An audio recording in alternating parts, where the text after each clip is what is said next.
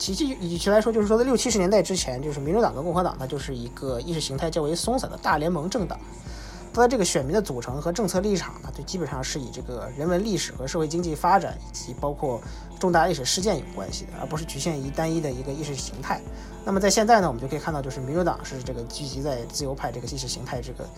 这个大的核心范核心周围，而共和党是聚集在这个保守主义这个另一个大的核心周围啊。当然了，这些年啊，尤其是近几年是集中在特朗普主义这这个大的核心周围，所以这就是一个极化下的新的一个特征。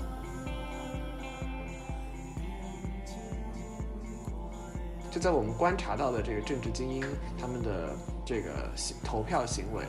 从某种程度上，就我们只在乎这个最后的政策它是如何民意如何转化成政策，或者说民意能不能很好的转化为政策。所以这个政治精英他们自己从某种程度上说可以认为他们是个工具人，就是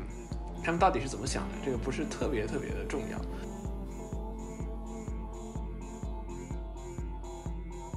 所以说。你真的考虑一个理性的人的话，他可能也真的不想把一切事情都搞得那么清楚。然后，呃，我觉所以说就是说我们在考虑理性的时候，就是不仅仅是信息一个方面，还有就是说其他它可能会带来的呃社会和经济的影响。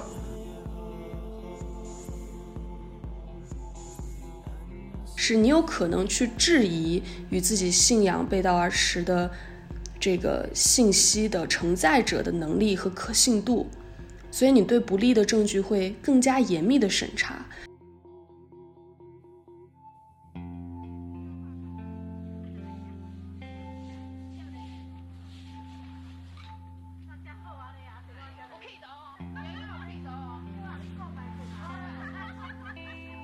呃，欢迎大家来到这个微底对谈的第二季第五期，然后我是山。啊，今天我们来聊一下啊，所谓的极化啊，polarization 这么一个现象。那么我们今天很高兴有啊四位 panelist 来和我们一起参加这个啊博客。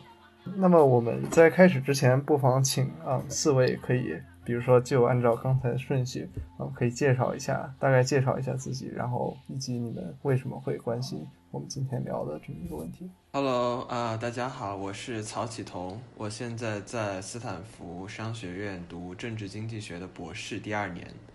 然后我的研究兴趣主要是信息技术，包括社交媒体对于政治和经济的影响。然后最近几年，极化是美国政治当中一个非常热门的问题，然后也有很多人在关注，比如说社交媒体是不是加剧了。美国的极化，所以我对这个问题非常感兴趣。然后我也想知道，在很多其他情境之下，比如说在中国、在欧洲，社交媒体是不是也加剧了极化，以及有什么方法，以及极化会对于政治、会对于人际交往产生什么样的影响，以及有什么方法可以让极化这个问题变得不那么严重。嗨，大家好，我是 Shelly，我现在在 UCSD。读哲学博士一年级，我主要研究的呢是物理哲学和科学哲学，所以极化其实也不算我的啊专业领域，但是我可以分享一些比较简单基础的极化在哲学系在认知论上面讨论的一些课题，比如说心理学上的啊极化是如何产生的，有哪些机制。以及一些应然的问题，我们是不是理应更认可与我们先前认知相符的一些证据和论点？那么，我们也会分析极化机制当中有哪些是是理性因素，哪些是非理性因素。OK，嗯，大家好，我是钱玉杰，我现在是呃耶鲁大学经济系的嗯待业博士候选人。然后我的主要研究方向是用嗯博弈论和机制设计的工具来研究信息经济学，然后就是会关注社交网络以及这个信息技术怎么样影响人们沟通和传递信息的方式。嗯，然后极化这个问题的话，在呃在博弈论这个这个文献里面属于一个怎么讲？属于一个比较。它是它不是一个常态，因为很多模型都会讲说，呃，人们怎么样能够达成共识，能够怎么样通过呃把群体的信息汇总到一起，达到一个那个呃 wisdom of crowd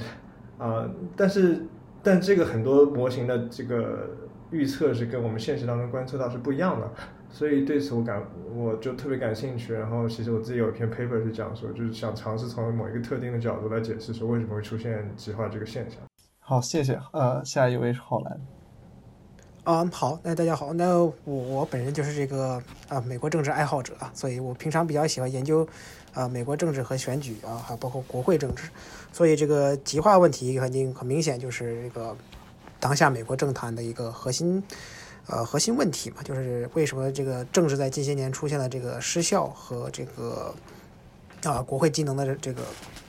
出现了严重的问题，以及最后今年导致近些年出现的啊政治乱象，都跟计划这个问题是绕不开的嘛。所以，当然是从什么样的方面去理解这个现象，它到底是从什么时候开始的，然后具体过程中是又是什么样发挥了什么样的作用啊？OK，谢谢这个思维。嗯，那我们首我们讨论极化，肯定要首先啊理解一下这个词是什么意思。啊，那我不妨我们不妨就从浩然开始。啊、我看到这个嗯你写了非常长的文章，在这个栏目上来介绍啊、为什么美国政治会产生现在的所谓的极化这么一个现象。啊、那可不可以请你啊、给我们简单介绍一下什么是美国政治中极化？就美国政治语境下的这个极化，就是指啊，就是美国政治的两党嘛，就是民主党跟共和党，呃，互相向两个这个意识形态的极端推动嘛，就是民主党大步向左翼转左转，然后这个共和党向共和党向右转移嘛，也就是两党在这个过去的从七十年代开始，就是现在我们一般提到的政治极化这一轮，一般是从上个世纪七十年代开始，继啊民权法案之后，就是原先的南方民主党人转投共和党，然后北方的共和党人转投民主党。就是原先的所谓的这种呃四党共治体制，呃松散政党联盟，在这个呃这几十年中变成了两个两党非常紧密的一个选民联盟嘛，就是以自由派团结在呃民主党团结在自由派周围，然后共和党团团结在这个保守派周围，所以基本上从美国政治上的解读，政治极化就是啊、这个样子，就是两党的左转跟右转，就导致了政治中心的消失，与其说是极化嘛，更如说是两极化。嗯，那你有提到这个呃南方民主党和北方共和党这两个概念，嗯，然后嗯，可以请你详细解释一下，比如说他们分别是代表着一种什么样的政治立场，然后为什么嗯随着历史的这发展，他们代表的这个政治立场就好像融合到了，或者说产生了你刚才说的这么一种状况。就事实上是这个样子，因为美国政党它实际上在政治就是呃长期长期以来就有一个误解嘛，就是说两党在过去的这个几十年中完成了这个意识形态的兑换啊或者互换嘛，但实际上这是一个呃不准确的描述，因为我们知道政党政治在美国呃根深蒂固，它这两党自从一百五十年左右之前成型以来。它其实就长期存在着各种各样不同的基本盘嘛，就是民主党实际上它是，呃，长期拥有一个非常保守的这个南方啊，尤其是在社会议题上，尤其是种族问题上持保守态度的南方，呃，但是他们也有长期也有这个来自于西部嘛，农场主，包括这个第一次进步这个民粹主义时代，就是十九世纪末，在这个镀金时代出现的这些这个带有强烈的经济左翼跟这个民粹风格的这些选民，也是他们的一个主流嘛。那么在这个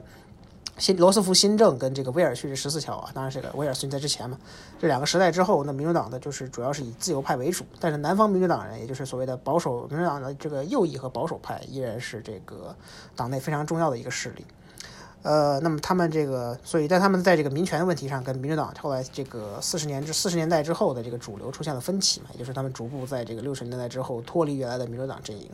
那么共和党呢，也是就是呃长期存在的这个中西呃东北部嘛，就是美国这些这个工业城工业地带的这些呃资本家阶级，就是这个所谓的洛克菲勒式共和党人。那他们在这个企业问这个呃经济议题上，可能是相对来说比较保守，更加倾向于自由放任主义。但是他们往往在社会议题上持的是比较自由啊，比较这个左翼的开放的，就是社会自由派、经济保守派。那么同时，他们有一个这个就所谓的这个自由意志主义者，就是 libertarian 啊，在这个中西部嘛，就是有这种纯粹的小政府保守主义者。那么他们这个原先是也是一个比较均衡的势力，比如说我们知道在呃这个九十呃上个世纪是呃末的时候，内战之后，美国就是以共和党基本上是为绝对主导的嘛。那么他们党就是共和党的主要斗争就是他的保守派跟他的这个进步派之间的斗争。那么保守派，比如说比较代表就是像塔夫托这样的，然后后来的哈定啊、沃伦，然后这个进步派的代表呢，基本上就是老罗斯福一。那他们这个也是在，呃，随着南共和党、民主党放弃，呃，这个南方逐渐跟民主党脱钩嘛，然后这个共和党进驻民南方的时候，那这些人就是因为受到了这个，呃，南方保守主义的这种。排斥他们就北方就是东东北部贵族这种所谓的贵族式共和党人比较排斥这种南方的社会保守主义嘛，所以他们就被这个逐渐的挤出了共和党的主流。那么基本上是在里根之后九四年，然后包括到小布什以来执政以来，就是南方共和党人就是取代了这个北方共和党人，成为了他的主流。其实与其来说，就是说在六七十年代之前，就是民主党跟共和党，它就是一个意识形态较为松散的大联盟政党。它的这个选民的组成和政策立场呢，就基本上是以这个人文历史和社会经济发展以及包括重大历史事件有关系的，而不是局限于单一的一个意识形态。那么在现在呢，我们就可以看到，就是民主党是这个聚集在自由派这个意识形态这个这个大的核心范核心周围，而共和党是聚集在这个保守主义这个另一个大的核心周围啊。当然了，这些年啊，尤其是近几年是集中在特朗普主义这这个大的核心周围，所以这就是这个极化加了新的一个特征。谢谢，好了，那么总结下来就是说，比如说在经济和社会上面的啊不同议题啊，似乎这个极化过程它把它整合成了啊两个相互对立的意识形态啊。原本好像我可以有啊很多种多样的这个经济的啊立场、社会问题的立场的组合，但是现在我好像就只能有这么两种组合啊，而且这两种对立的意识形态还进一步和党派的啊。两个党派的对立和南方和北方的对立啊，它对应起来。OK，那么这样的一种整合的这么一个过程啊，它给这个美国的政治带来了什么样的具体的影响啊？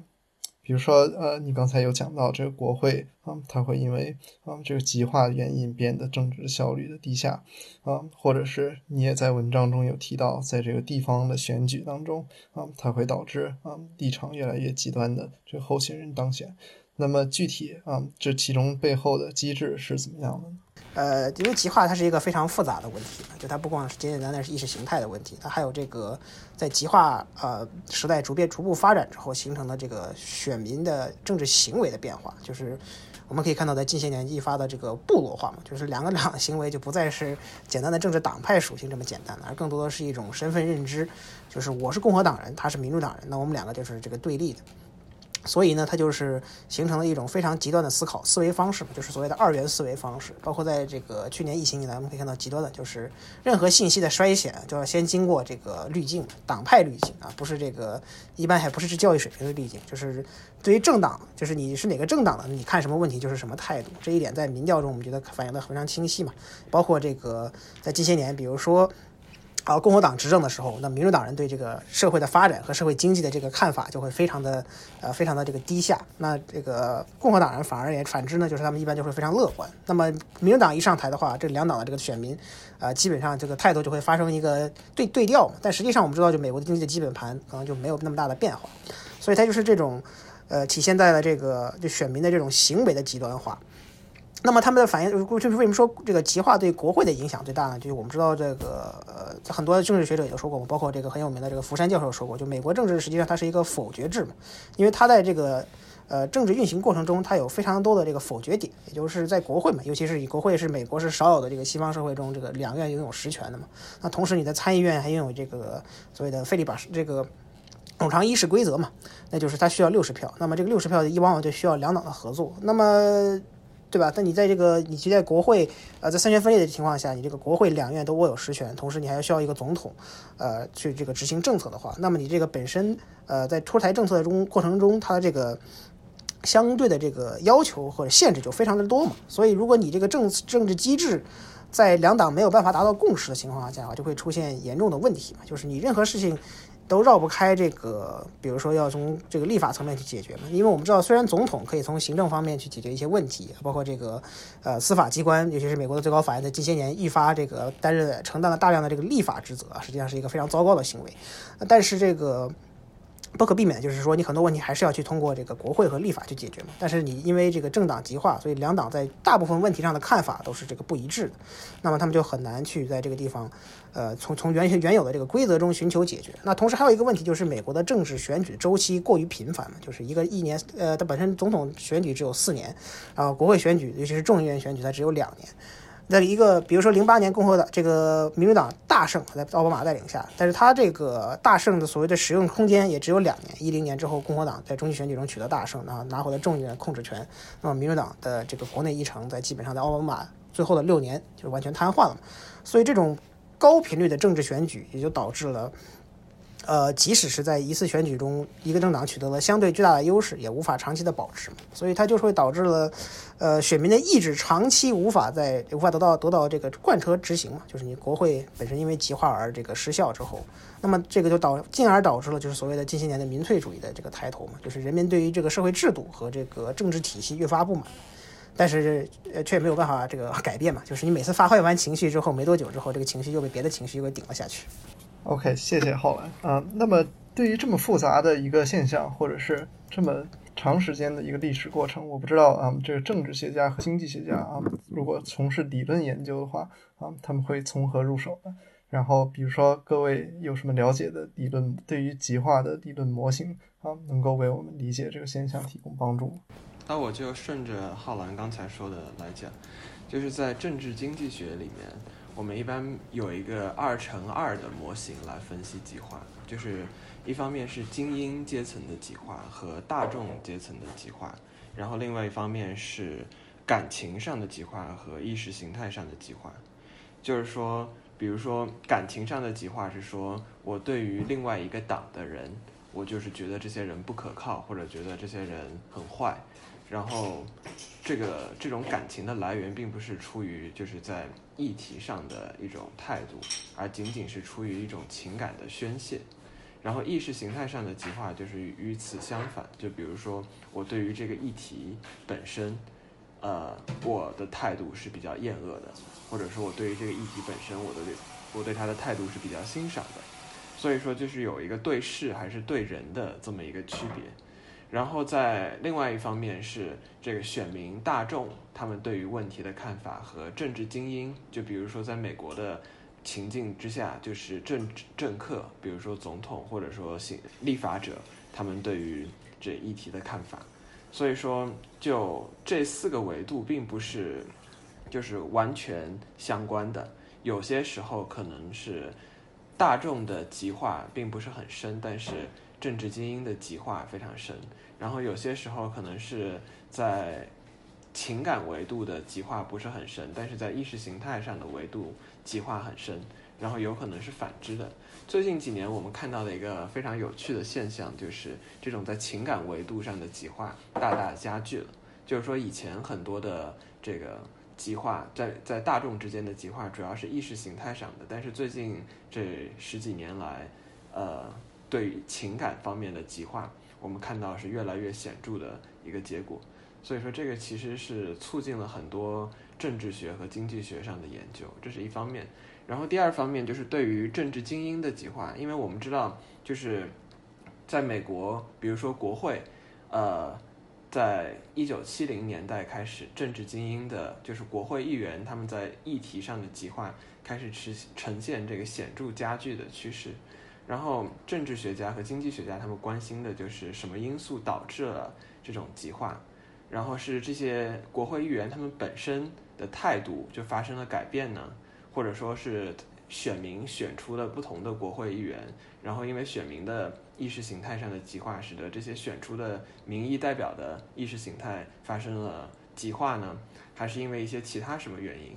然后这个问题很长一段时间都是一个争执的焦点，大家没有办法用一个有效的因果识别策略来解决这个问题。但是在去年，在那个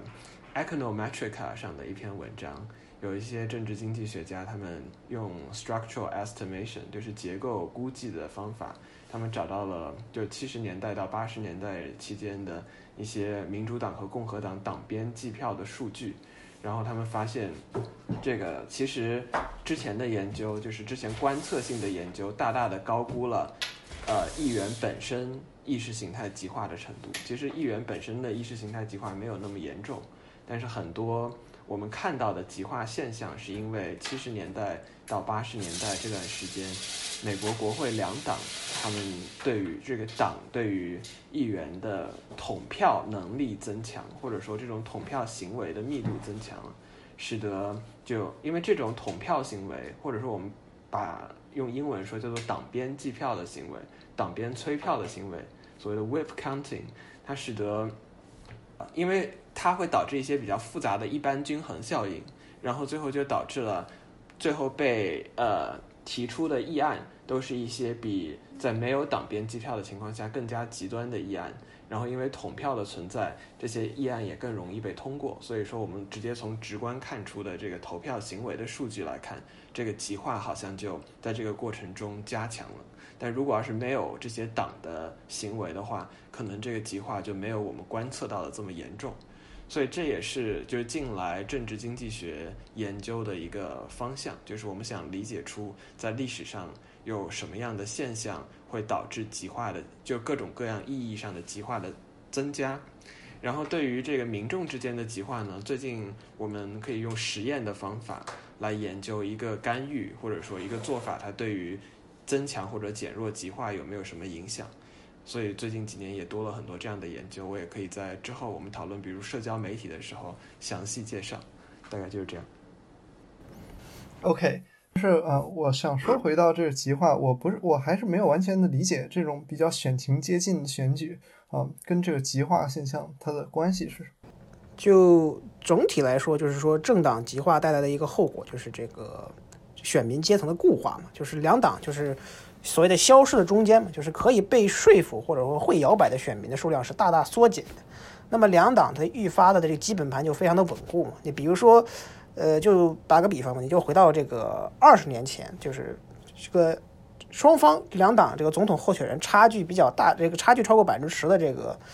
呃这个州啊，可能有二十多个，超过不到百分之十的可能有二十多个州。那么现在来看，这个两双党两党这个差距不到百分之十的这个州，可能只有十几个州，甚至可能更少啊。当然，这个就取决于这个大这个每年选举的大大的走向嘛。这比如说，再比如说，你出现像这个。所谓的大规模的这个一边倒的这个选举的这个频率下滑嘛，就是我们知道在呃上个世纪中叶，你会出现像一九六四年就民主党这个赢了四十八个、四十六、四十呃四四十六个州，对吧？然后这个七二年共和党赢了四十九个州，然后八四年共和党赢了四十九个州，这样呃单方面普选票赢百分之二十以上的这种大胜。那么现在再看，在进入新世纪以来，包括这个千禧年选举、两千年选举。呃，这么六次总统选举中，差别最大的无非就是奥巴马那一年百分之七、百分之百分之七到百分之八的这个普选票胜利。那么这个已经是成为了这个所谓的现代这个大胜的巅峰了。就即使是那样，他他奥巴马的得票也不并不能有超过百分之五十三嘛，有百分之五十三点几。那么你就可以看到这种就是。基本上你可以认为，就是超过百分之四十五左右的两党这个基本盘是非常稳固的，就是无论发生什么事情，你们都很难说服他们。当然了，这个两党的基本盘可能在不同的选举中它有变化，但是这个基本上就是这个所谓的针尖对麦芒这种五十比五十这种这种对半开的这种情况已经是非常的稳固。所以它这也就反映了一种极化下的美国政治它的一种或者说选民的一种新的新常态嘛，就是他们就是，呃，不管是什么样的因素或者说什么样的大环境，比如说经济危机也好，这个新冠疫情也好，他们最主要的最终还是会回归自己政党。当然了，还是有这么一些这个在边际上的这些选民可以被说服，然后最终去决定这个非常接近的这个选举结果嘛。你包括一六年跟这个二零二零年，实际上他选举的差距都是这个只有几万票。好的。嗯，那我们已经聊了很多选举相关的问题了啊，或许后面我们可以回来，嗯，但是现在我们可以把这个视角稍微的转移到一个这个个人身上，嗯，就是嗯，我比较好奇的一个问题就是，啊，比如说作为一个选民，我自己啊，我是怎么进入到这么一个啊极化的过程里面，然后特别是啊，比如说我是怎么啊把我的呃，这个支持所支持的政党的这一套啊意识形态去完全接受。比如说，我们可以看到这么一个现象，就是比如说，假设我是一个共和党选民，然后这个时候啊，在这个新冠疫情发生之前呢，我可能对于我是不是应该戴口罩上街没有任何的看法。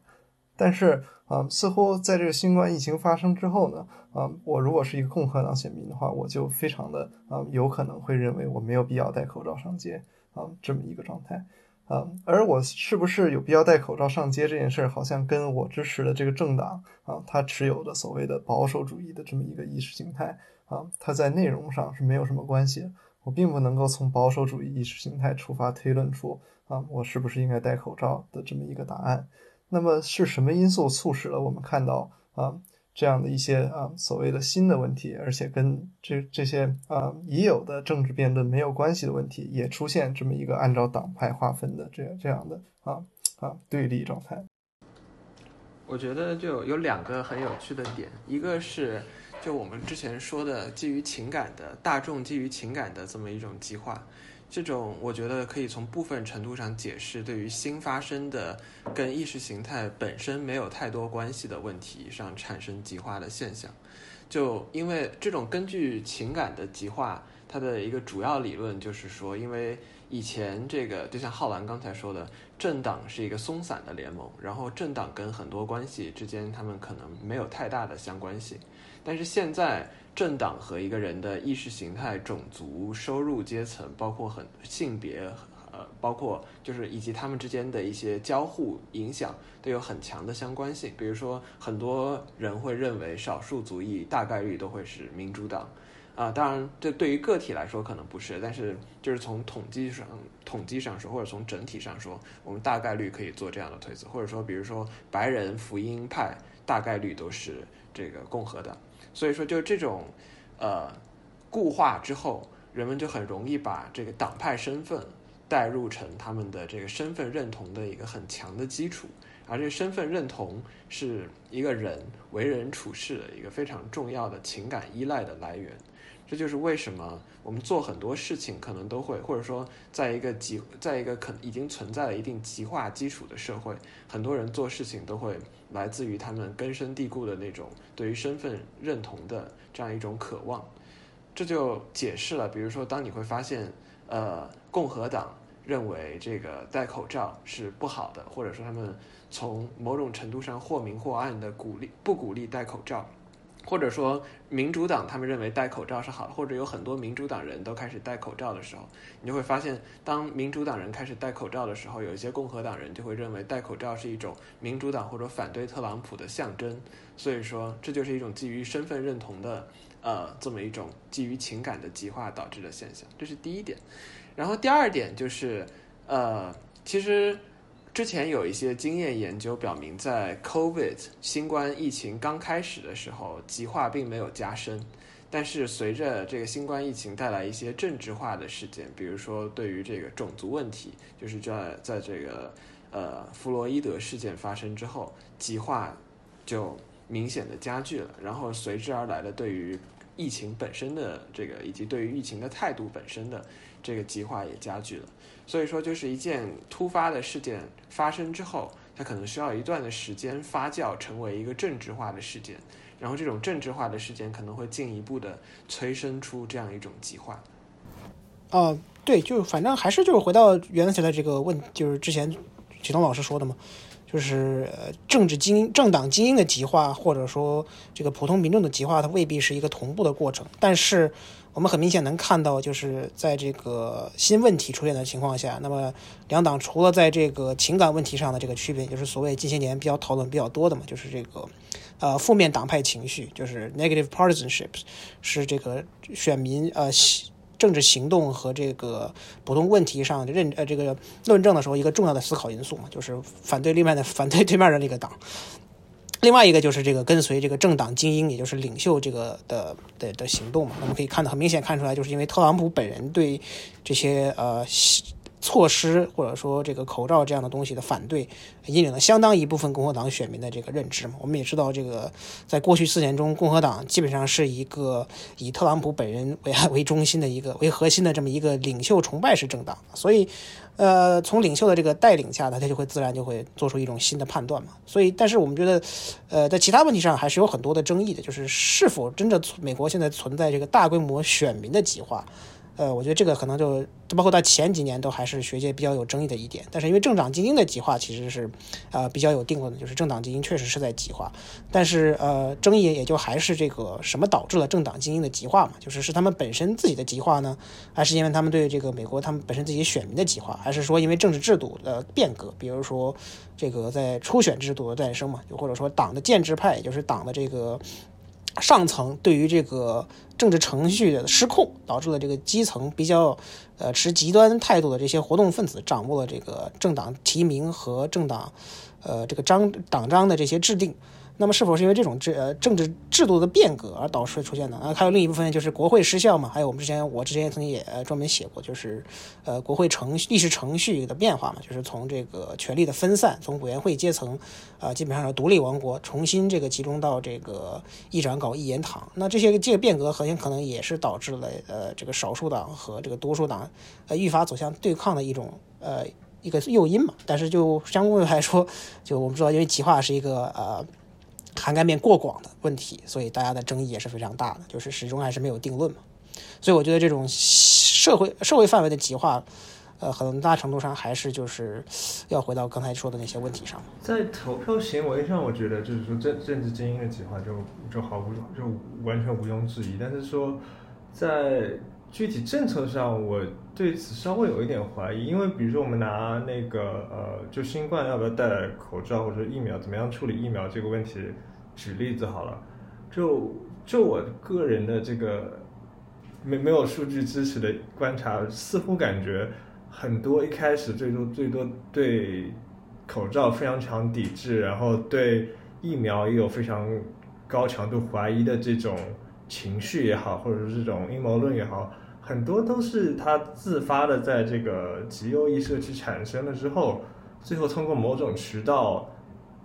被共和党某些政客放大，然后最后等整整体扩散到呃，就精英阶层的所有政客。很多人可能他自己不一定，很多呃共和党政治家他可能自己不一定说真的相信说这个。这个疫苗有有问题，或者说这个戴口罩不能不能够保护他们，但是某种，但是因为他们的选民由于他们所接受到信息比较片面，所以说产生了这样一种非常强烈的呼声，所以说他们就会如果说这些呃政治家自己没有做出相应的这个呃表演性质的行为来跟他们的选民站到一起的话，他们可能会担心说之后。呃，选举的时候会受到相应的惩罚，所以我不知道说这个都这个这个观察它合不合理，就不知道那个浩南跟齐涛怎么看。就我们就回到一开始在这个政治学或者经济学上关于选举的模型，就是有两类不同的政客，一类是想要当当官的，然后还有一类是在乎这个政策本身的。就如果你只是想当官的话，那你显然是选择这个中间选民的。就如果要是这个符合一些假设的情况下，比如说这个政策是它是单峰的这个偏好，在这些假设的情况之下，那显然是你就采取中间选民的政策。所以说这个就是，如果要是我们假设那些共和党的这个政治精英他们在乎了就是当选的话，那他显然显然他们应该去迎合这些选民的政策。这就是为什么当我们在讨论这个政治精英的极化的时候，我们其实，呃，就我们其实就有一个问题，是我们在讨论这些政治精英他们本身的意见呢，还是我们在讨论这政治精英反映的，就是他们的选民的，或者说他们根据自己和选民的想法，然后综合出了那一种在他们看来最优化的投票方式。但这个问题在美国政治研究当中不是很重要。主要就是因为我们研究政治精英精英的行为，主要都是在一个选举或者说这个民意代表的这么一个框架之下去研究的。所以说这两种从某种程度上说是等效的。就在我们观察到的这个政治精英他们的这个投票行为，从某种程度上，就我们只在乎这个最后的政策它是如何民意如何转化成政策，或者说民意能不能很好的转化为政策。所以这个政治精英他们自己。从某种程度上说，可以认为他们是个工具人，就是他们到底是怎么想的，这个不是特别特别的重要。但是呢，就像我刚才我一开始说的，就是如果政治精英他们的做行投票行为被某些事情就被某些外在的事情所影响，比如说被这个选这个国会的这个投票组织制度，或者说国会的这些政治机制改变所影响，那就是一个。我们这个学界更加关心的问题，就这些外在的因素会不会影响这个政治精英他们在投票或者说在其他呃事情上表现出来的政治倾向，会不会让他们变得更激化？对，我觉得齐东老师说的就非常好嘛，就是我们就在思考这个问题的时候，就政治精英本身的态度，可能本人的态度，就大部分所谓的政治精英们，就是我们泛指的这个美国国会的议员们，呃，或者说就是各地的这个州州政府的议员或者州长这样的。那他们的这些这个态度，很大情况下，就因为我们知道，就是呃，美国选举的频繁，很多很多中就是这个顺应自己自己所认为的民意嘛，或者说。就是这种敢于呃，就是主动拥有自己的意见和见解，或者说将他表达出来的这种人是非常少的嘛。一般我们称之为 这个什么参院巨人啊，对吧？像之前我们知道比较有名的这个麦凯恩这样的人。那么，那么这些人他是是一个凤毛麟角的嘛。那大部分这些议员，虽然他可能在私下就会表达各种各样的这些这个意见和看法，比如说我们知道在过去的几年中，就有很多。呃，这个所谓的匿名共和党参议员吐槽这个特朗普本人的行为嘛，但他们这个，呃，虽然大家知道他们对可能是不满，但是对一个政治家最重要的嘛，或者就还是他们的这个最终的投票，或者说他们的这个政治行为是什么样子的，那对于来说就是实际上是没有什么区别的嘛。大部分个即使是比较这个。啊，质疑共和党或者质疑这个特朗普的这些共和党议员，最终在投票的时候还是跟特朗普在百分之九十五的时候站在一起的。那所以说他们的的这个行为到底是呃，或者说他本人的这个态度到底有多重要？我觉得是确实是一个并不是很重要的一个因素吧。嗯，我觉得几位讲的都非常有意思。一个是情绪上的极化，我们可以在极化的种类上进行一个分类来分析戴口罩这件事儿。我们有意识形态的极化、情绪上的极化、态度上极化等等。那情绪上极化常常是跟这个意识形态挂钩的。刚刚讲到这个负面党派的情绪，其实这种情绪上的极化，在我们我们在很多地方都看到，包括我就想到最近这个微博上喷子围攻女权这件事儿，其实根本就不在乎，他们不在乎这个观点。论点具体是什么？他们只是为了发表一种攻击，只是为了宣泄一一种负面情绪。啊，这是一方面。另一方面，其实刚刚也说到了，就是极右组织啊，或者说精英作为一个群体，我们也可以从极化的机制上去思考。极化机制有好多种，嗯，劝导、说服。啊，比如选择性的曝光或者选择性的收集信息等等，那其中比较有意思的就是群体极化，啊，这个在嗯社会心理学上也研究的比较多吧，就是在群体当中，一个人的决策会因为受到群体的影响，容易做出比独自个人的时候决策时更加极端的一些决定。或者发表一些更极端的看法。那我们知道，在正常情况下，个人决策都是有避险倾向的。在一群观点都不同的人当中，我不会刻意去，呃，发表一些过激的言论，去就是准备好干架这样的。我通常会避险，嗯，但是在集体当中，在一个比如说意识形态比较相近的这样一个集体当中呢，自己已存的倾向。就会得到加强，嗯，个人的观点就会从群体的这个平均水平加强到一个更具有支配性的地位。那这当然跟之前讲到的身份认同也有很大的关系，因为我们知道个人在群体当中是有这种获取群体认可的这样的一个欲望的。还有一方面就是，呃，信息上我们可以说，在这样一个集体当中。你接触，你更容易接触到一些新的支持你原本观点的证据和论点，然后信息获取是有这样的一个路径依赖的。你可能在这样一个极右组织，或者在一个，嗯，我们可以说精英，或者在某个高校，甚至只是一个小的社团社，呃，就是小的团体当中，你获取的信息都并不是平衡的。啊，当然，这里值得注意的，就是在通常在认知论当中，我们会说这些原因并不是非理性的，因为只是你获取了一些无代表性的证据样本，你的偏见因素是外部产生的，所以它不是一个非理性的因素。那当然，在群体极化当中是有很多这个非 理性因素的，就我们刚刚讲到的这个情绪上的极化，你可能在一个群体当中。更容易受到大家的群情绪上的渲染，然后去呃发表些更加过激的言论，或者本身你有可能变得更愤怒，这也是就是一方面吧。所以在这样一个群体当中，有非理性也有理性的因素，然后在我们把这个群体其实不一定要分成多大块，群体可以是很小的。组织它可以是有形的，可以是无形的，包括现在主流社交媒体，其实也导致了这种群体的极化。OK，cool，谢谢 Sherry。对这个，我我觉得我就接着 Sherry 的话说，嗯，好像我们刚才关于这个选举的讨论是建立在这个，嗯，启彤说的精英和大众的这两个，呃，社会分组上面的，啊，而且精英这个词它意思它特指的是这个政治精英。啊，就是比如说在国会里面负责投票的这么一些人，或者是一些啊本地的呃呃选民选出来的这个地区的民意代表啊，这么一些人。然后我们关心的问题是啊，究竟是这个大众的啊极化它影响了精英，还是啊精英影响了大众，还是啊在一个啊代表性的民主里面，他们本身就是一回事儿这样。但是啊，在这个 picture，在这个图像里面，我们忽略的好像就是啊，这个大众啊，或精英，或者是所有的这些人，他们具体是怎么啊，根据自己的观点去啊被分组的啊，他在一个什么样的所谓的啊认知的啊小组里面，对吧？啊，他会跟什么样的人讨论这个政治问题啊？会发消息，会在社交媒体上看到什么样的内容啊？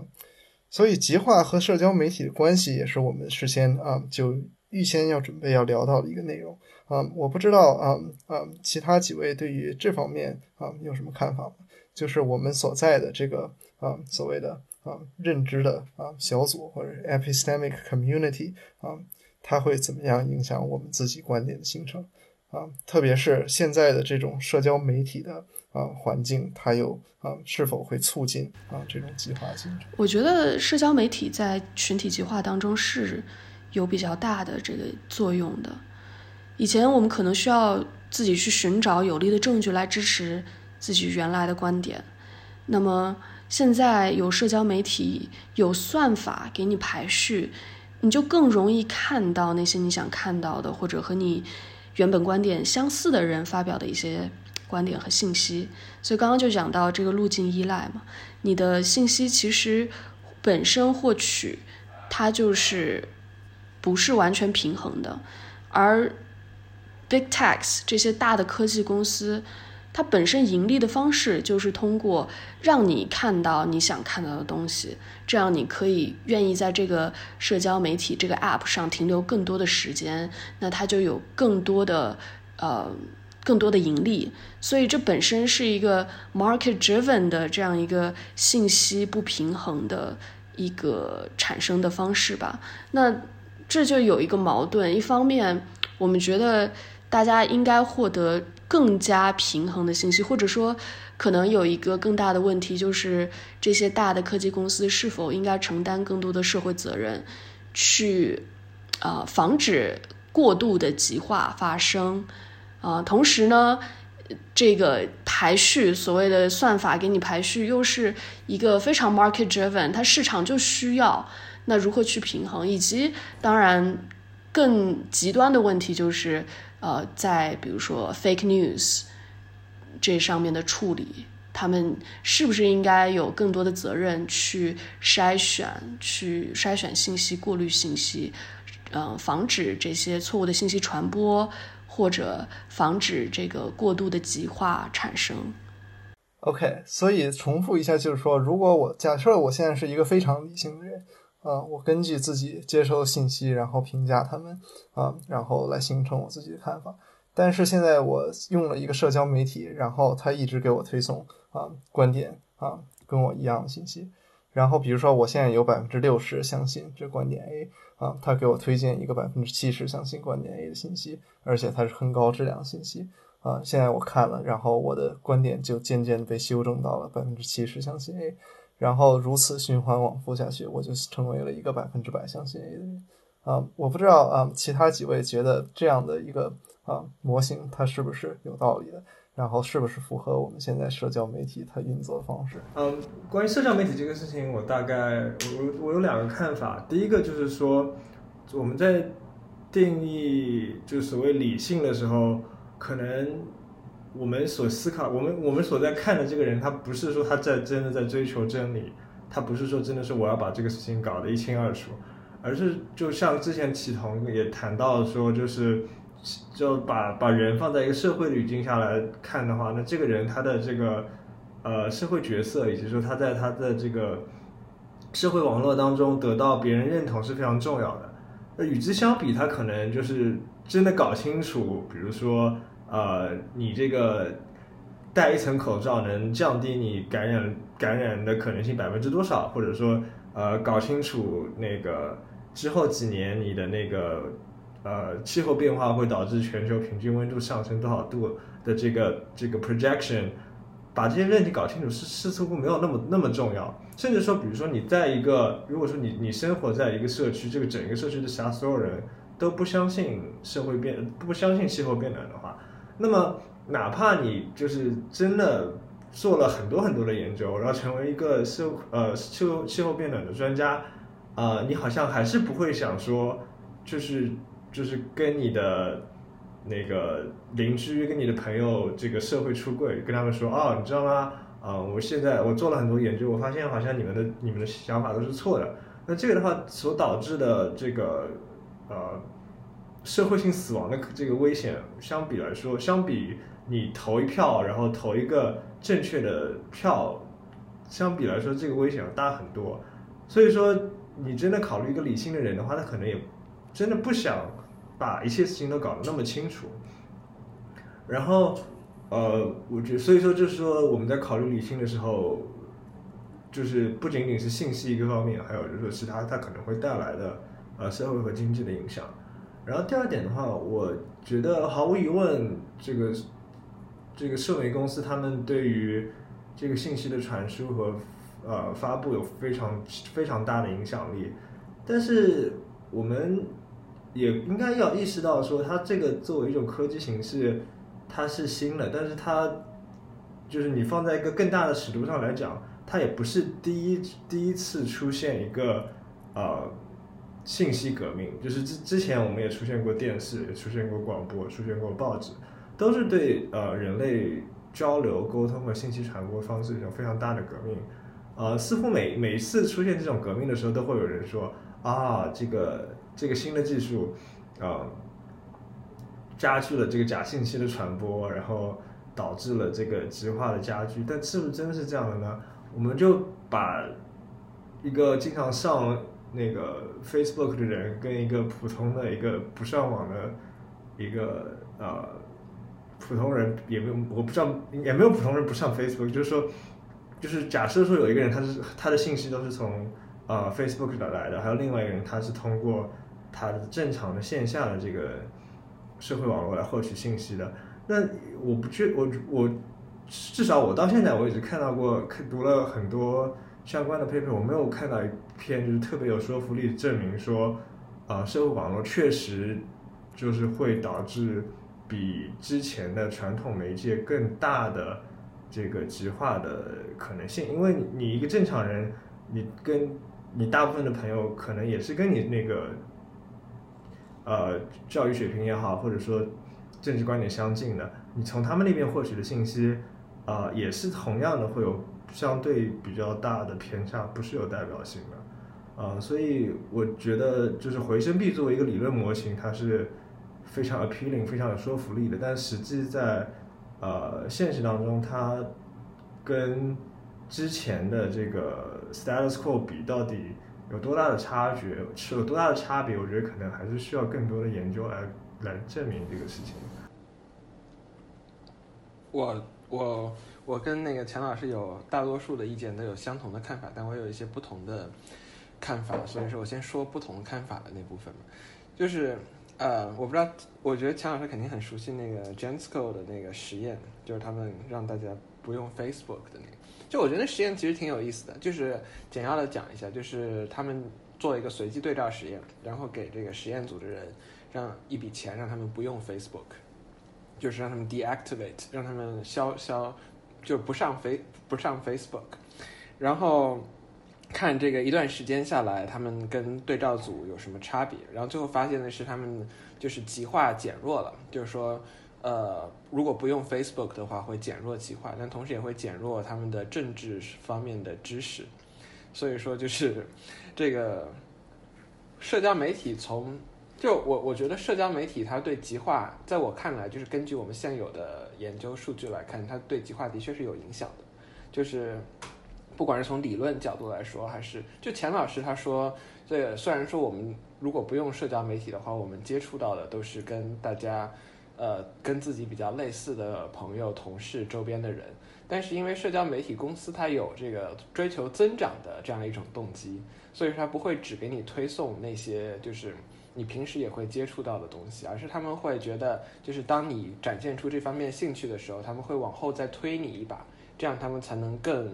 给你让让你继续在这个社交媒体网站上浏览，所以说就是他们会。从这方面会有动机给你推送更更极端的，或者说，呃，更能吸引你注意的这样一种信息。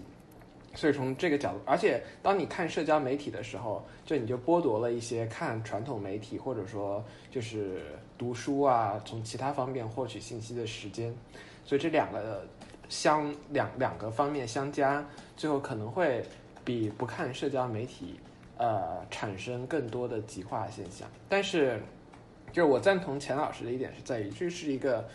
呃小规模的实验。如果要是这个社交媒体就不存在的话，当我们考虑一个社交媒体不存在的世界，那有很多其他的东西也会变了。所以说，可能就是大家就没有办法更好的组织在一起，然后投票啊什么的各个方面的行为也会发生变化。所以说，有没有社交媒体就社交媒体的福利效应，或者说社交媒体对于极化的。这这么一种影响，不能不能简简简单单的从这么一个实验或者说这样这样的一些实验当中推断出来，而可能要考虑一些更深远的社会效应，这是第一点。然后第二点，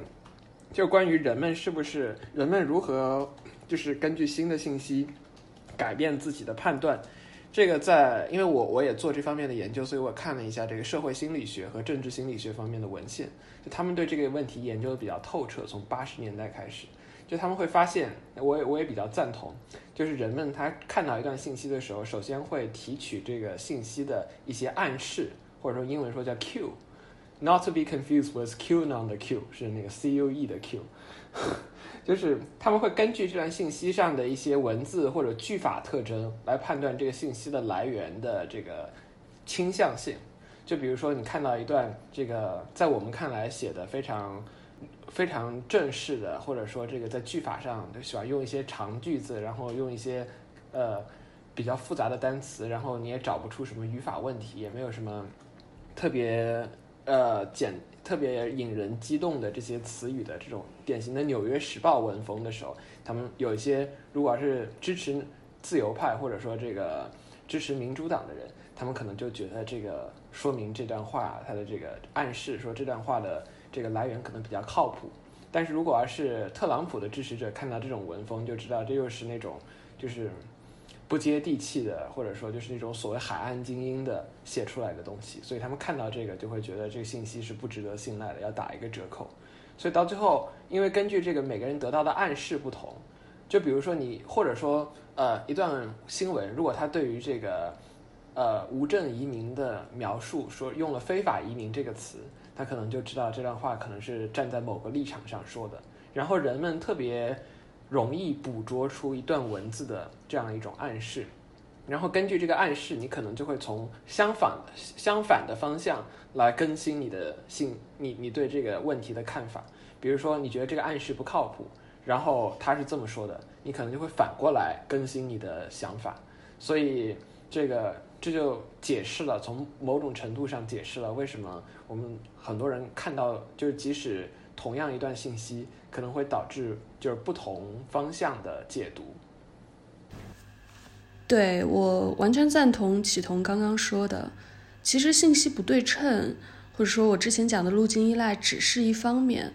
那很多社会心理学的研究，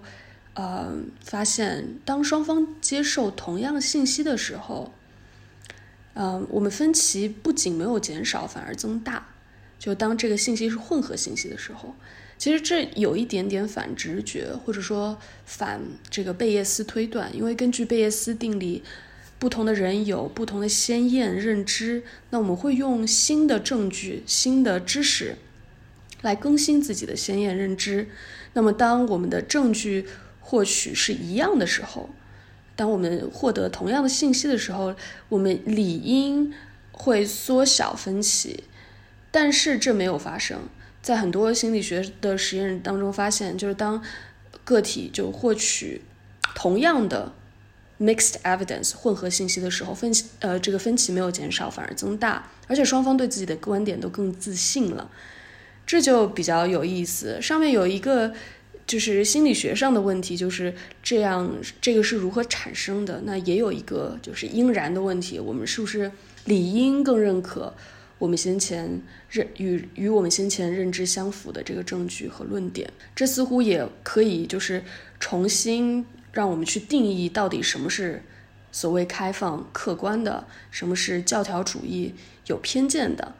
嗯，最著名的或者说比较经典的这样一个理论是呃，Saul Kripke，就是克里普克提出的教条主义悖论。他说，如果你有确证的合理的观念或者信念 P，并且它在某种就是明显的逻辑推断当中闭合闭包，就是你的个人认知当中没有特别矛盾的。明显的矛盾，那么你就有理据认为任何反对 P 的证据是有误导性的。就你拿到一份不利证据，对你观点不利的证据，你你的反应可能更多是这个证据有误导性的，或者说呢，你有可能就是会忽视这些不利的信息。这就启同刚刚说的，你可能看到一个 title，一个报纸一篇文章的标题，你就获取了一些 Q。一些 signs 觉得这这篇文章可能就是可信度是可以质疑的。那从这个教条主义悖论当中延伸开来，也有各种各样不同的解释。一种解释是你可能去无视不利信息，另一种呢是你有可能去质疑与自己信仰背道而驰的这个信息的承载者的能力和可信度。所以你对不利的证据会更加严密的审查，这其实即使在我们说这个学者当中，scholars 当中也会出现，就是我们看到一篇和自己原来认知不符的这样一篇论文，那我们可能对这个证据出处的可靠性有更苛刻的要求，或者对这个呃作者的方法论上的问题更加敏感，这也是一种解释。呃，另一种解释是 Thomas Kelly 提出的，就是当你拿到一份数据和这个数据支持的结论的时候，你也会在不同的程度上去思考可供代替的另一种解释。比如说，拿到这个与我先前看法比较相似的这样一篇论文，我就不会特别努力去考虑另一种解释。反之，如果我拿到一个就是文章这个结论和我先前的看法完全不同的这样一篇文章，我可能就会更努力的去考虑是不是另一个原因，或者说有另一种解释。所以这也是就是呃对这个 Kripke 呃 Kripkean 这个教条主义悖论的一种理解吧。所以 d o r s 就提出了这样一个观点：在信息没有分歧的情况下，就是这个信息不是混合的信息，那么按照贝叶斯的理论，可预测的极化总是非理智的。但是如果在分信息有分歧的情况下，那其实我们信息时代大部分我们获取的信息都是有分歧的，就是有这个混合的。有支持你方的，也有支持他方的观点，这样一个有歧义不对称的这样一个呃证据下，那他觉得在信息有分歧的情况下，是有可能出现就是所谓理性的可预测的极化的，所以这一点也可以用这个就是心理学上的一些研究来支持吧。所以我们把证据可以分成这个明确的无分歧的证据和一些模糊的、有分有歧义的证据。那当你在一个政治同化的这个社区当中，你就更有可能会遇到这样一些争论。这些争论要么和你原来持有的观点，给你原来持有的观点提供一些很明确的证据，或者给你就是拒绝的那些观点提供一些模糊的证据。那之前钱老师，呃，钱玉杰也提到，就是我们可能都不是真理的追求者，就是我们通常都是非理性的。我觉得的确，非理性因素是很大的一个因素吧。但是 Doris 就认为，非理性因素没有办法完全解释现在的极化现象，因为我们没，首先我们没有独立的理由认为自己比别人更理性。而这种意见不合是持续的，甚至是扩大的，而我们也不可能认为一个观点不是合理的，并且还持有这样的观点。所以他的结论就是，这个理性因素也在极化现象当中占了一定的比例。如果我们想要考虑如何避免这样的极化，我们可能需要更好的理解、更全方面的理解。嗯，极化产生的各个各种因素吧。好，感谢各位。嗯呀，所以啊，这个讨论我就觉得，可能我们通常的一些对于社交媒体的一些啊批评，比如说他总是给我们推荐啊自己认同的信息，或者是通常的一些我们给出了解决方案，比如说啊提高大家的这个对于信息来源的辨别的啊水平啊，似乎还是有一些局限的。啊，如果这些啊实验什么的，它都说明人们对吧？确实，人们已经有这种啊非常的细微的辨别这种不同来源还有修辞的这么一种倾向的话，那么似乎也不是很简单的。我们告诉大家，你们要啊更仔细的辨别这种问题的倾向啊，就能够就辨辨别这些啊文章它写作的倾向性或者是偏见啊，就能够去解决的这么一个问题。啊，那我们的时间暂时差不多了。最后一个问题，我们不妨来聊一下，就是啊，极化现象它的这个啊后果和影响啊，特别是它对于啊，因为美国这么一个啊民主体制下，他们经常会讨论啊，极化是不是对于民主存在一种啊威胁啊这样的一些问题啊，我不知道大家对此有什么评论吗？呃，那我就先讲一下这个极化对于美国政治或者说对于美国民主制度来说，呃，可能是我觉得是它最全方面的一个挑战吧。因为我们知道这个不管是任何一个政体嘛，如果这个政体长期没有办法啊，这个反映这个所谓民意或者说这个社会这个一部分人啊，就是所谓多数人的这么一个意志的话，那么他长期就会陷入一个自我怀疑，然后自我愤怒的这么一个周期。呃，那么这种周期同时呢代表就是大部分这个社会性问题得不到解决。那么这种不满情绪，我们就会不断的这个散发出来嘛。那么也就会从这个这些年啊，尤其是这几年以来，这个美国社会的一些乱象中就能体现出来嘛。那你这个政治机制的这个这个失调，就会变相导致，就是任何的这些问题的诉求都没有一个有效的解决办法。最后这个都是一切问题归归归归咎于制度性问题。那么你就长期来说，对于这个民主政治也好，或者说任何国家的一个政体来说，都是一个非常严重的不稳定因素嘛。那么你如何去解决这一个问题，是当下这个美国政治家所要思考的一个问题。但是，即使是你出现了像这种拜登这样看上去这个呃前极化时代这么一位老牌政客，也很难看出来他有任何去缓解当下美国呃这个社会和政治高度极化的这个现实。就是呃，所以现在来看，就是一个非常尴尬的僵局嘛。就是你看，是否指望能否有一个大型的这个外部性事件去？带领美国走出当下的这个泥潭啊，就是但是我们看到的像去年这样新冠疫情和这个呃和这个经济衰退都没有带来这样相应的后果，那么也许只剩下所谓的战争了。但是这一个比较悲观的看法。就其实这个问题，我感觉在学界也是有争议的。一方面就是，如果要是就是极化本身，如果我们从一个简单的选举模型来考虑的话，就是这个中间选民定理告诉我们，只有中间选民的这个。倾向才是重要的。所以说，如果要是大家都极化到两边的话，那这个中间选民最后还是会决定最后选举的结果。这就是为什么哪怕最近越来越多的，可能特朗普那那那次选举是个例外，但是就是呃，包括比如说这次的选举到最后，拜登也是在这个初选胜出以后，呃，依然是在往靠中间派的这个，就在最后的这个大选。两党竞争的时候，依然是在往靠中间派的这个路线走，所以，就他从美国政治选举的这个单一视角来说，会极化会对这个选举造成多大的影响呢？可能这个影响，就有些人认为不是很大，但是他对于民主的这个所谓的正当性，或者说就是一些应然层面上的问题来看，它可能影响的确是很大的。就是比如说我们看到这次国会冲击事件。就是一个典型的，呃，极化或者说就是一些极端势力，他们在就他们的意见被放大，或者说他们的意见被聚合以后，可能会产生的一个影响。然后长期以往下去的话，就这方面，就我觉得也也很值得学界反思，因为我们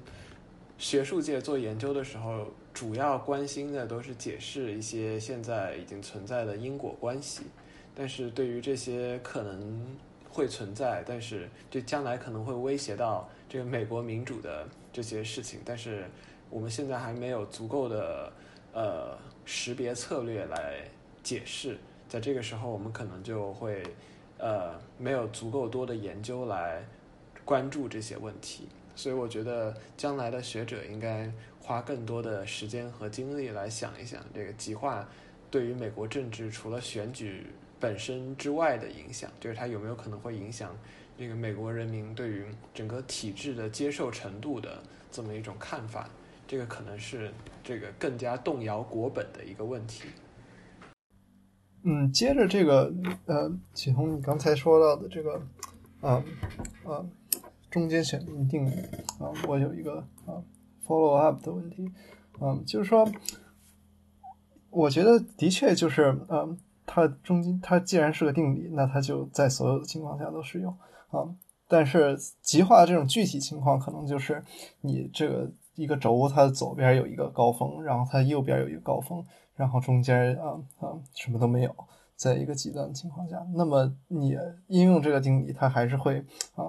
你的选举的结果可能还是会接近。中间的这个状态，然后似乎，嗯，你刚才讲到的问题就是，嗯，这个如果极化达到了一定程度的话，这两边的人都不会对中间的这个结果感到满意，可能甚至有一方会觉得，或者是两方都觉得这整个制度就是不公平的，然后他们要用这个选举外的手段去啊彻底颠覆这个制度。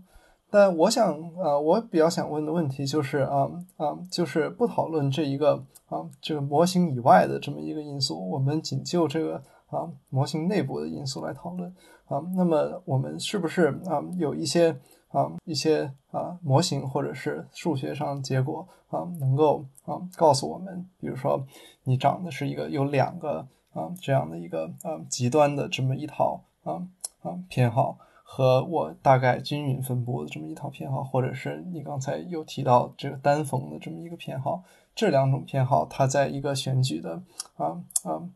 不管是什么样的这个选举制度下，会有什么样的不同的结果吗？或者有什么啊数学结果是关于这两者之间的区别？啊，其实我可能刚，嗯，我可能说的不是很清楚。就是所谓单峰偏好，指的不是就是这个所有人的偏好是只有一个峰值，而是说就是把每我们可以把不种各种不同的偏好排成一排。然后每个人的偏好都是在这一排上的某个点达到最高值，就从低往高，然后再回来。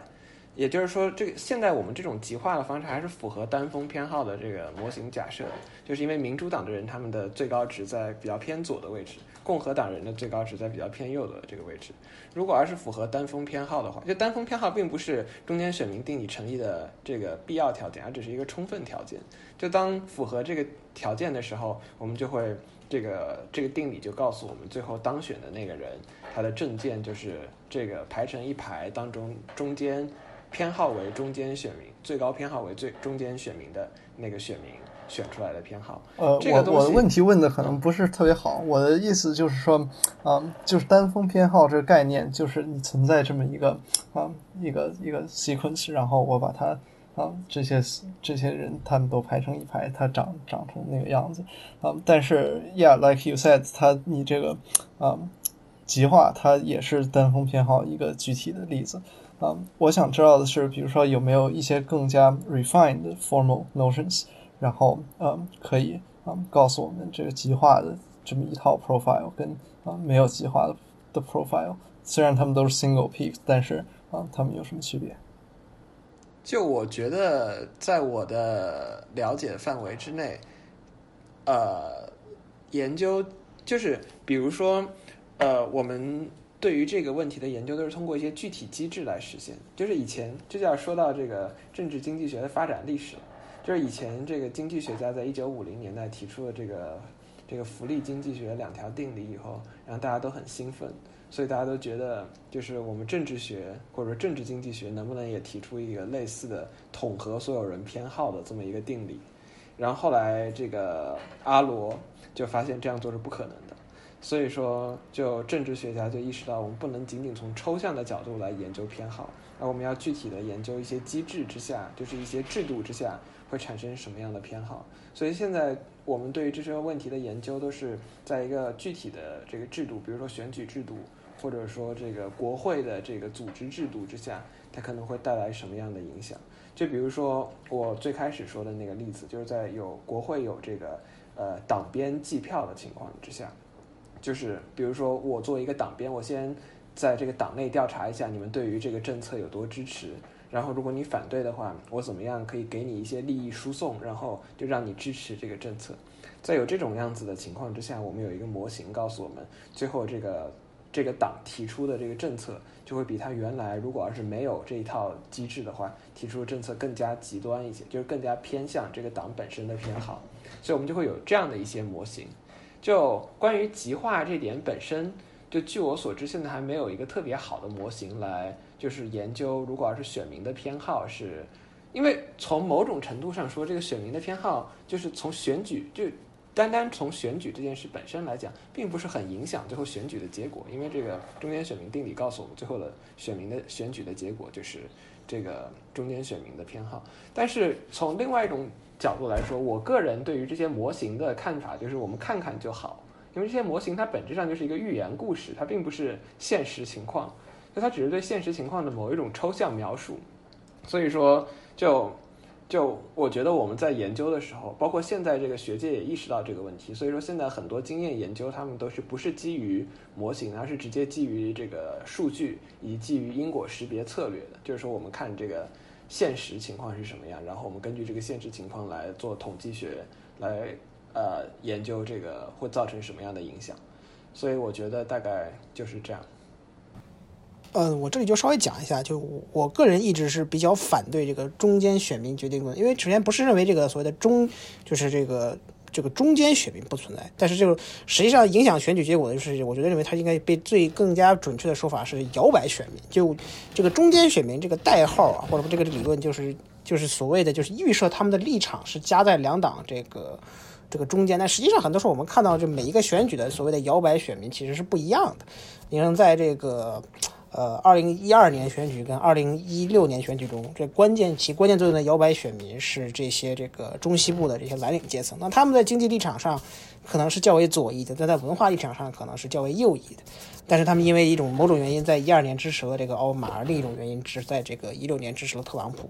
那么到二零二零年的这个关键的这个核心的这个摇摆选民，可能就是这个成交选。那么他们在经济立场是比较温和，但是在文化立场是相对左翼的。但我觉得它更多来说，它是代表了这种所谓的摇摆选民的存在，而并不是一个所谓的这个这个完美的中间嘛，就是在意识形态跟这个跟自己的投票行为，它包括什么教育程度上，都是处于一种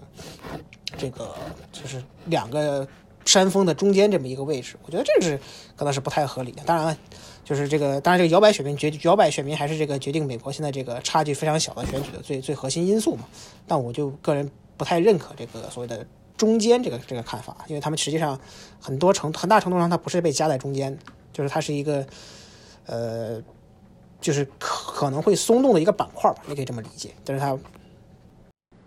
对，这主要是一个翻译的问题，就是这其实应该叫做中位数选，就是中位选，就是它不一定真的是夹在两个中间，它只是比如说我们把一一一群人排在一排，然后它在中间的那个，在在中间那个，比如说有的时候可能是偏左一点，有的时候可能是偏右一点，因为就是可能有更多的人偏左的时候，更相对那个中间可能也就相对偏左一点，但总总的来说，这个就是一个一个理论对，上的因为这个美国的极化，对一个理论对对对，上的结果，就是它因为它极化，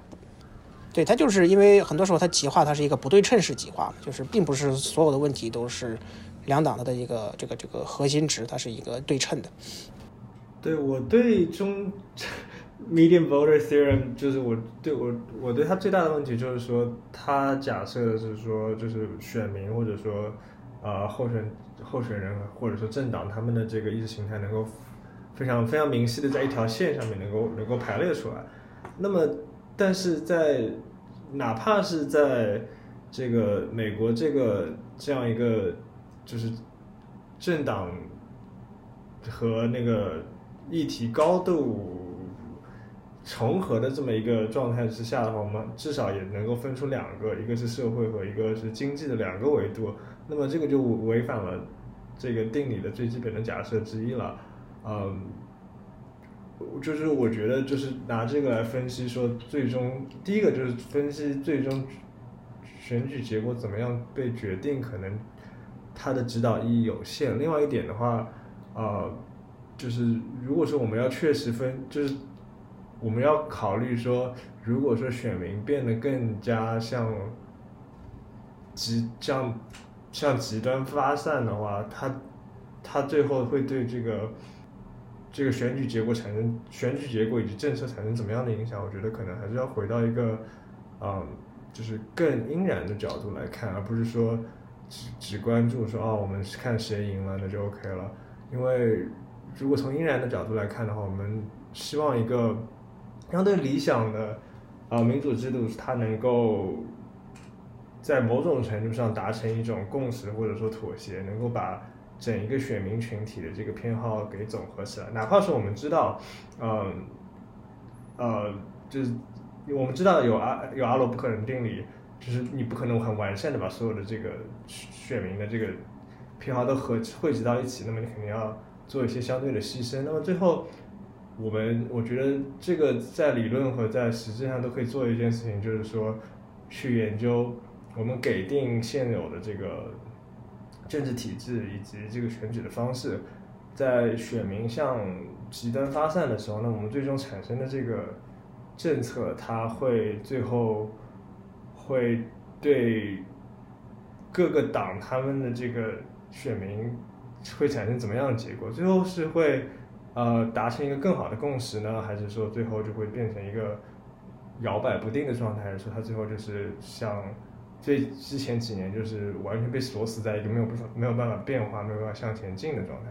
那这个的话，呃，我觉得在现实层面上还有还有很多观望可以做。啊、在理论层面上的话，我我也可以想到说有很多模型，很多有意思的模型可以做，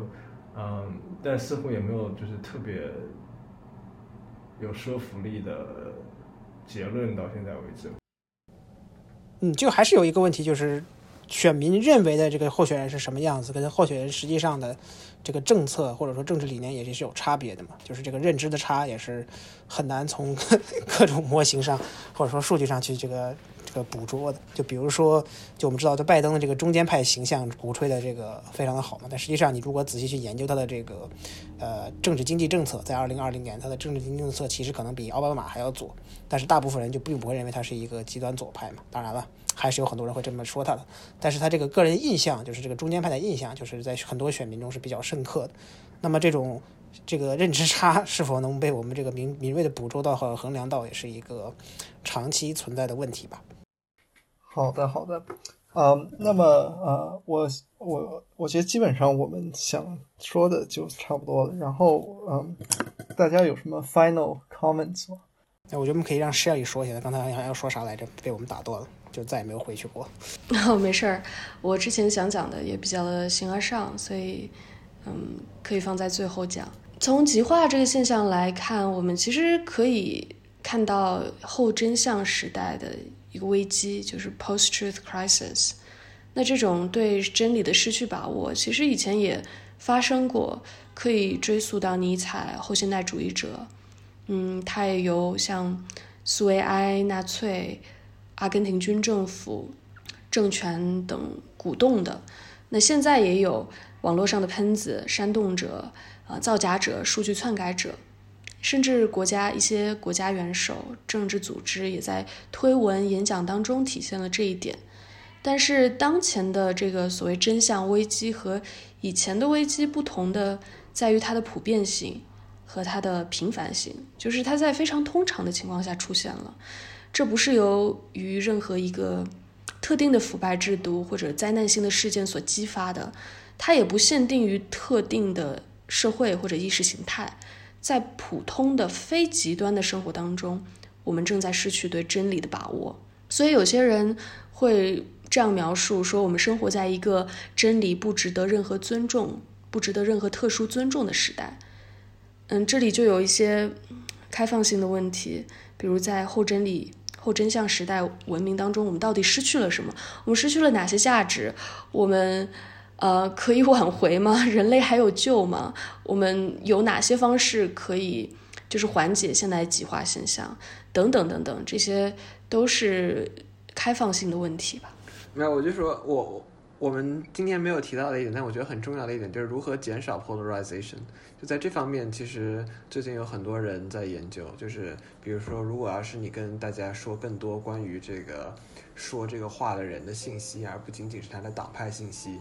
就有可能会减小 polarization。或者说，当时民主党和共和党就都看待对方作为一个美国人，而不是只是一个党派身份的时候。这点最明显的就是大敌当前的时候，比如说遇到这个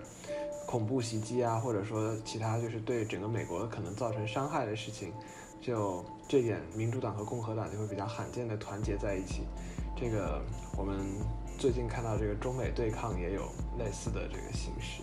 所以我觉得我们看到这个结果也是非常五味杂陈。OK，嗯，那我们要不就我觉得这个是很好的 final comment，然后嗯。OK，